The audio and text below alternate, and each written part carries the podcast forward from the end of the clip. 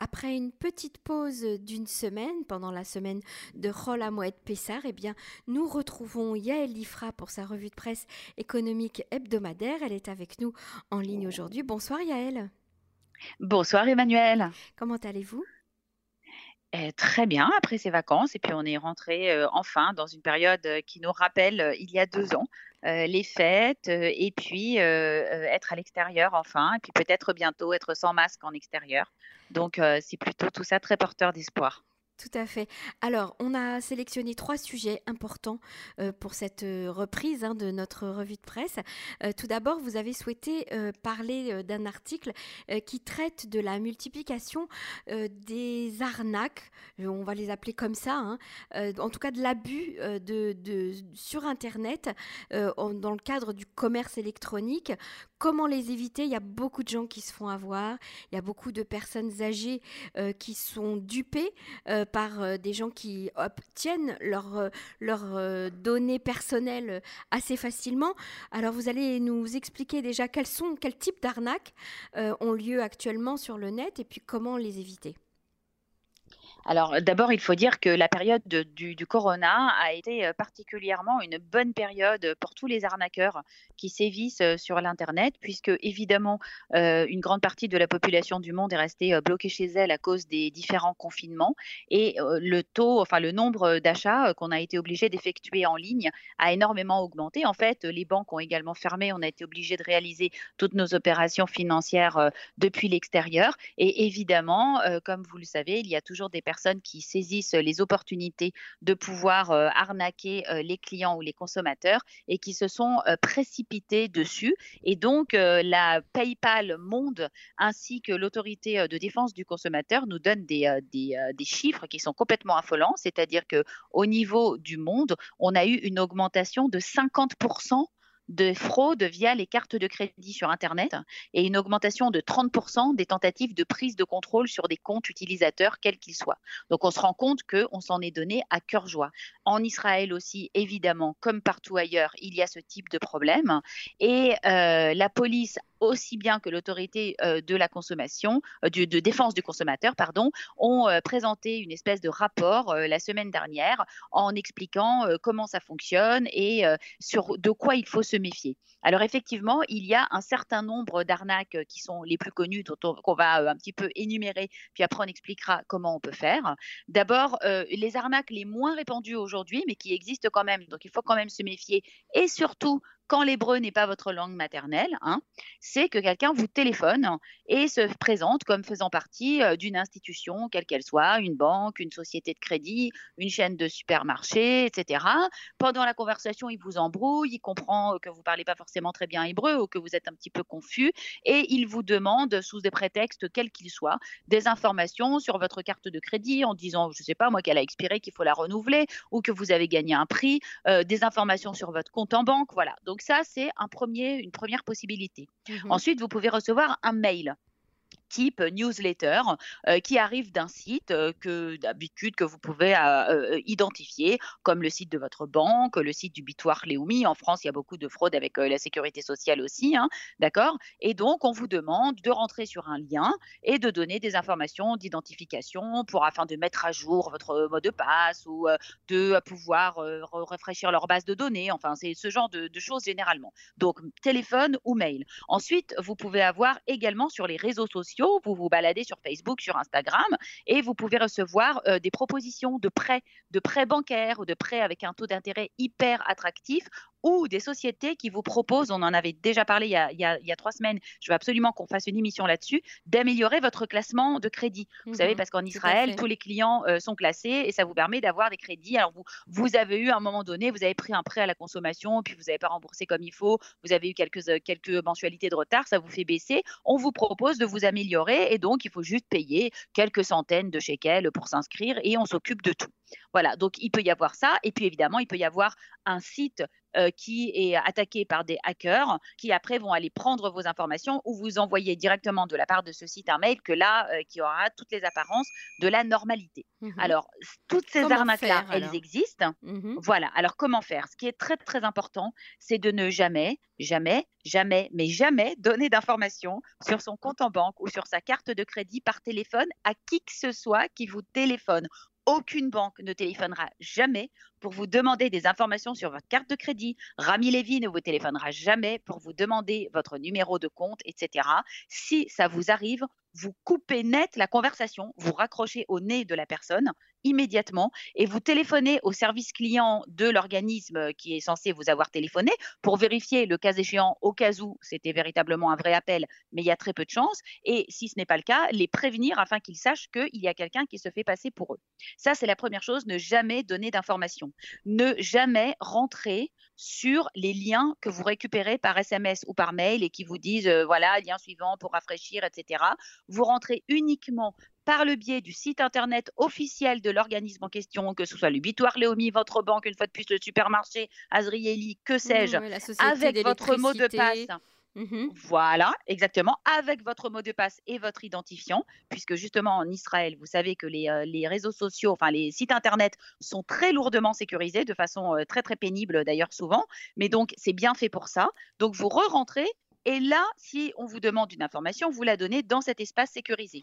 On vous dit également de changer de mot de passe tous les quelques mois. Bon, ça, c'est une des choses les pires. Hein. Je n'ai pas de conseils à donner parce que c'est une arlésienne et une quadrature du cercle que de nombreuses sociétés commerciales essayent de résoudre depuis des années avec des trousseaux électroniques, des mots de passe sécurisés, etc. En fait, c'est impossible. Il faut juste ne pas utiliser toujours le même, en avoir 3-4, euh, essayer de les changer. Il suffit d'un petit changement et, ça suffit euh, généralement. les noter quelque part pour ne pas les perdre, ne pas les oublier mais en même temps qu'ils ne sont pas faciles à trouver non plus.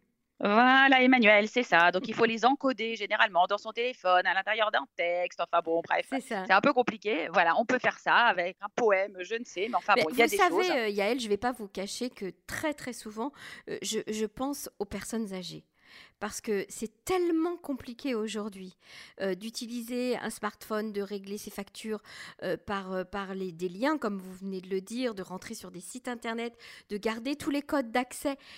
Comment elles font? Comment font-elles?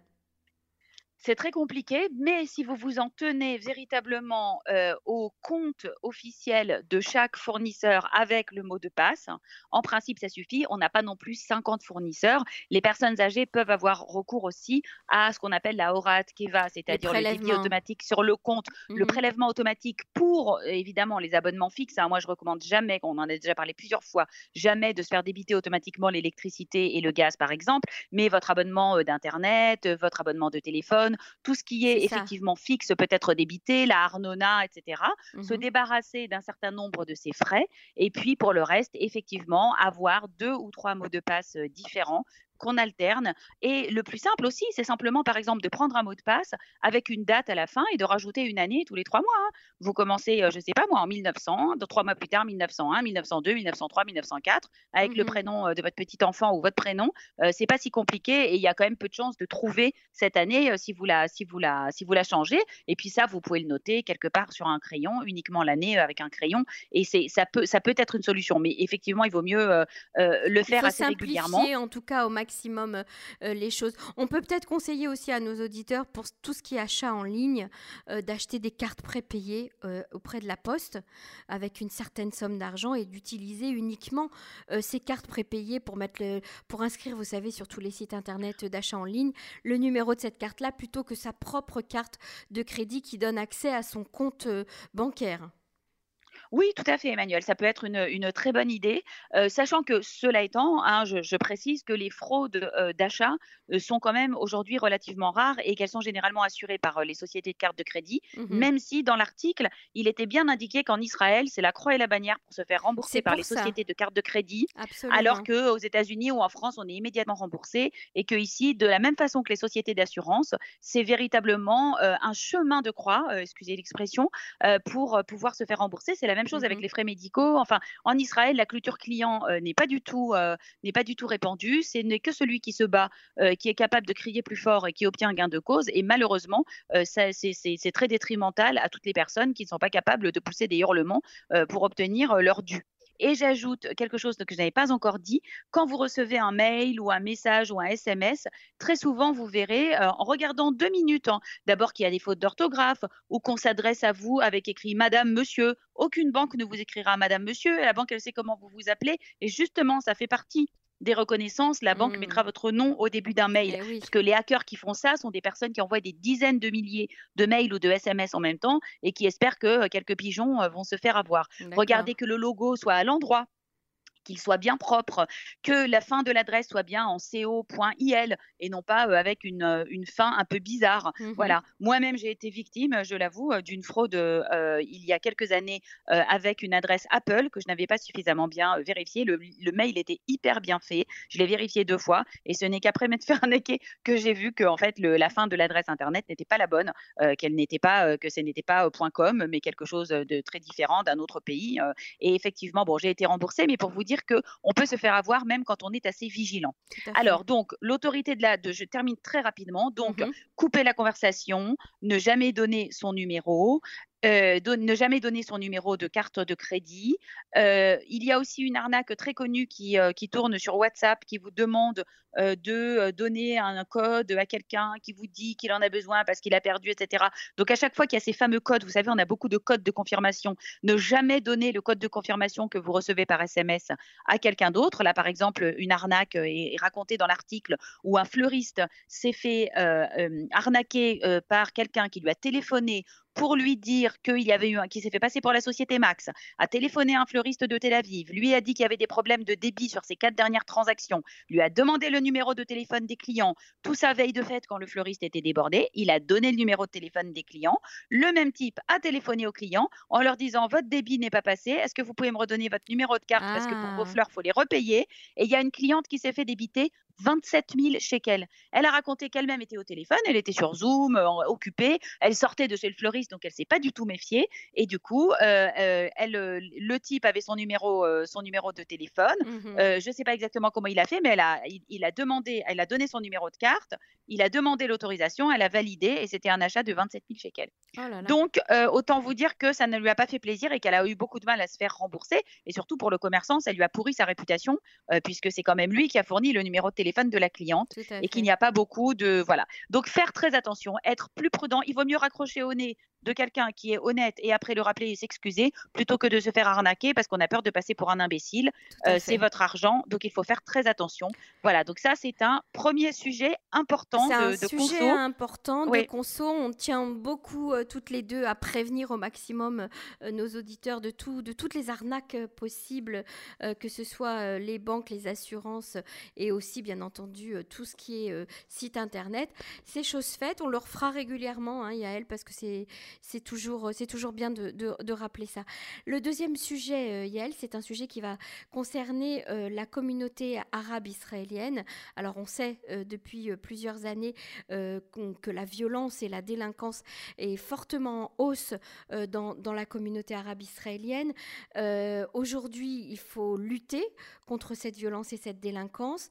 Est-ce que, quels sont les moyens que l'on se donne, que le gouvernement se donne pour lutter contre contre le chômage et puis surtout pour renforcer l'éducation, hein, parce qu'on sait tous que sans éducation, euh, eh bien c'est la délinquance assurée.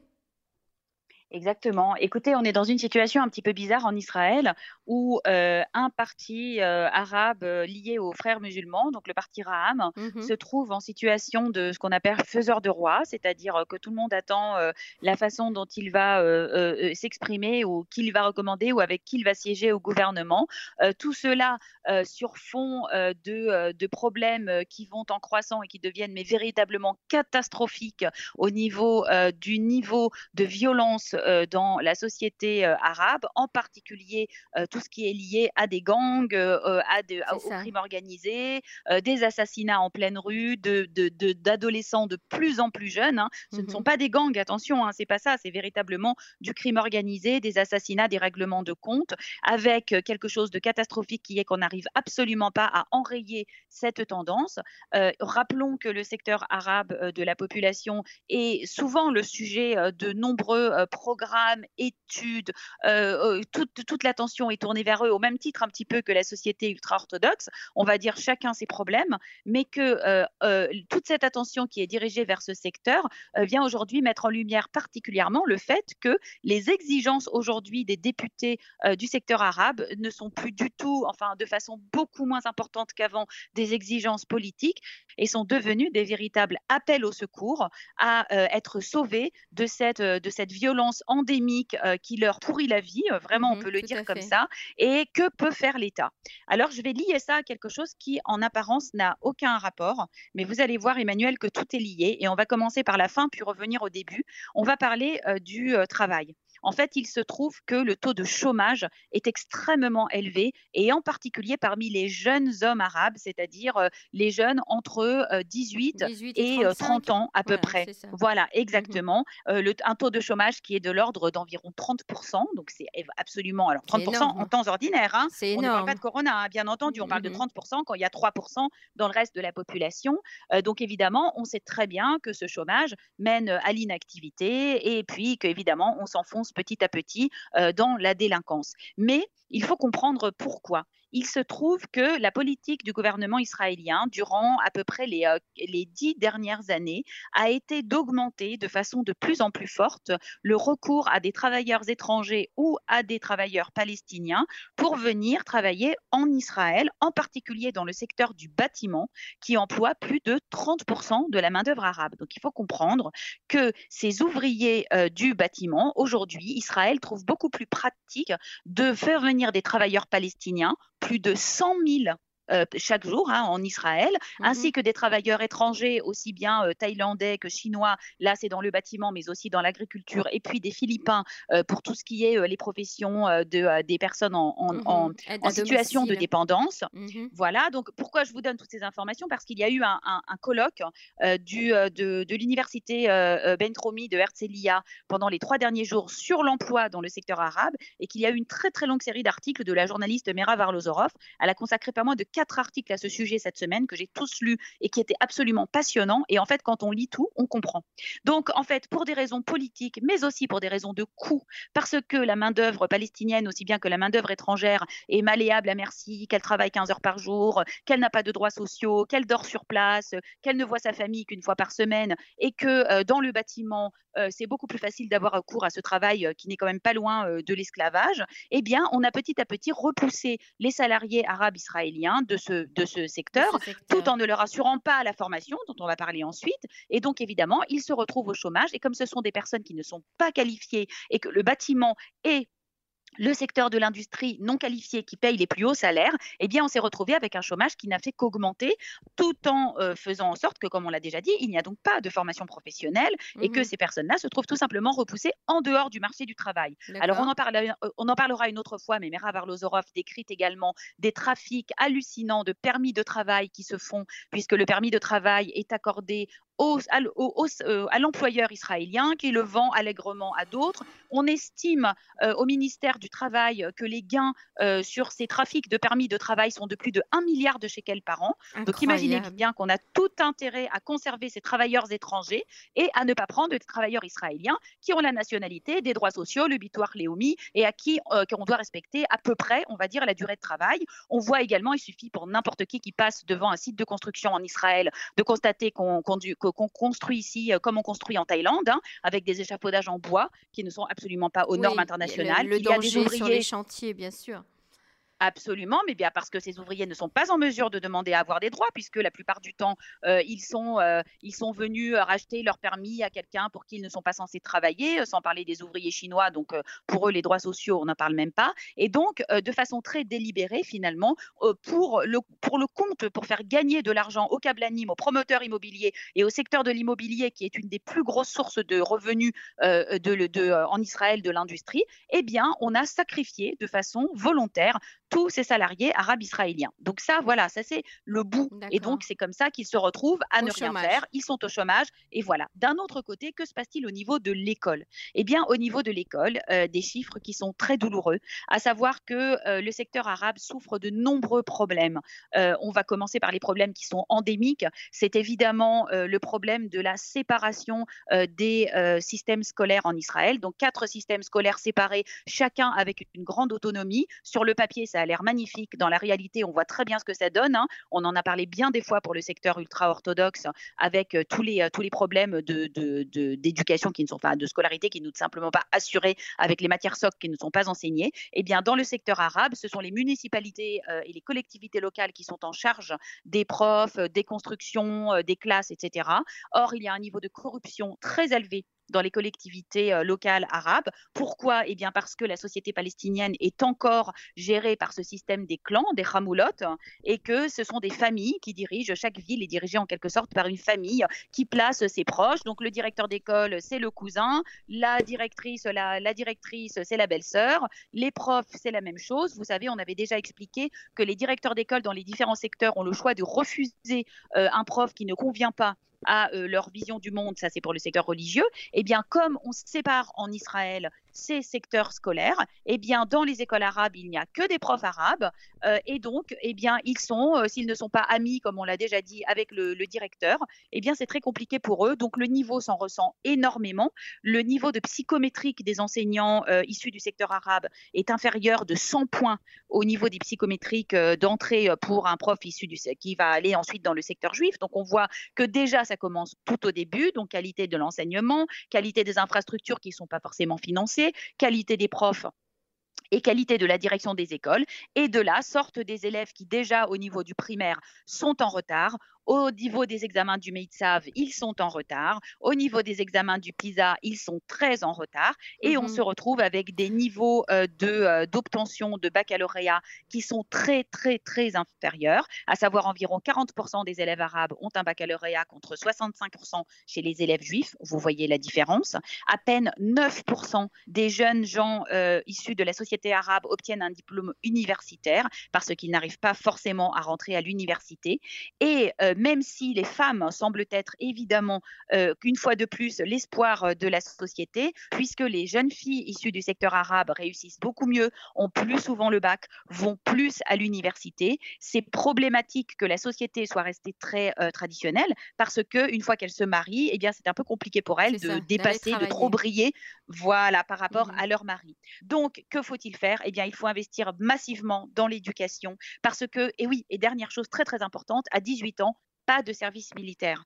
D'accord? Et donc ça, ça veut dire qu'on fait sortir du lycée des élèves qui ont déjà un niveau très faible, qui ne peuvent pas rentrer à l'université tout de suite parce qu'ils n'ont tout simplement pas les compétences et qui, bah, en gros, se mettent à tenir les murs puisqu'ils n'ont pas de service, ils n'ont pas euh, de cette institution de l'armée qui va former, renforcer, euh, égaliser, homogénéiser la population. Voilà, mmh c'est pour ça qu'il est absolument essentiel qu'il y ait un service civil.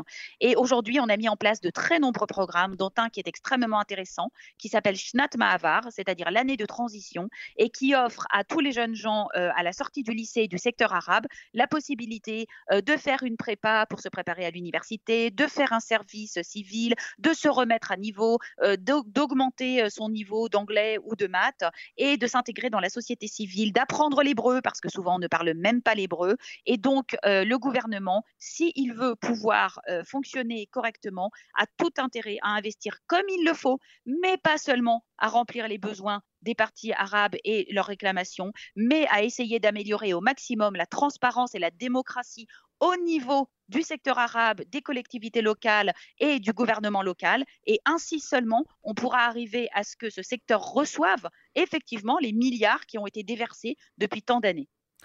Très bien, bah, c'est un, vrai programme euh, que qu'on va envoyer au gouvernement pour, euh, pour leur donner des idées peut-être. Alors, Yael, il nous reste que quelques minutes, euh, vraiment.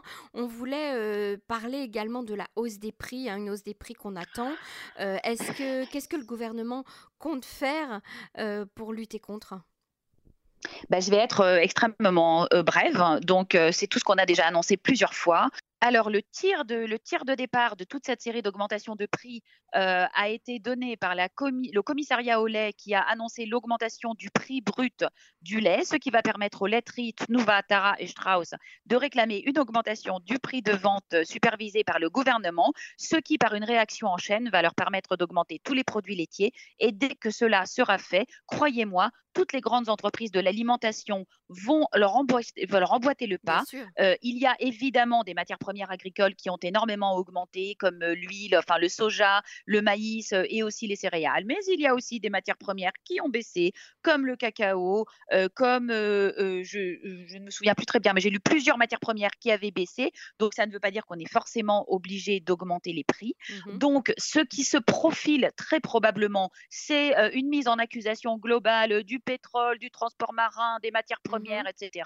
Et que tout va être répercuté sur le consommateur. Or, comme nous font remarquer divers analystes, Israël n'est pas l'Europe et ici les prix sont déjà très élevés. Alors en principe, on devrait pouvoir descendre. D'une part, les supermarchés ont fait des marges exceptionnelles pendant toute l'année du corona, eh donc ils devraient en absorber, bien sûr, ils devraient en absorber au moins une partie. Et puis, si le gouvernement ne veut pas se trouver face à un nouveau mouvement social et face à des gens qui vont descendre dans la rue, c'est peut-être le moment, Emmanuel, de mettre en place un tout petit peu des réformes dont on ne cesse de parler, qui consistent à cesser de mettre en place des tarifs agricoles, qui consistent à cesser de mettre en place des quotas, à bloquer les importations sous toutes sortes de prétextes fallacieux et à empêcher la libéralisation du marché de l'alimentation et des biens de grande consommation. Il y a où descendre en Israël. le prix, ce n'est pas une fatalité. Si le gouvernement le veut, il peut en être autrement. Maintenant, la question, c'est de savoir si le gouvernement préfère garder les bonnes grâces des employeurs, des grandes entreprises et des syndicats comme la Route, ou s'il préfère être en bon terme avec les consommateurs citoyens. Si on s'en tient à ce qui s'est passé sur les quatre dernières campagnes électorales, je crois que la réponse, on la connaît déjà. Tout à fait. Yael Ifra, merci beaucoup. Shabbat Shalom à vous et on vous retrouve la semaine prochaine. Merci Emmanuel, Shabbat Shalom. Shabbat Shalom.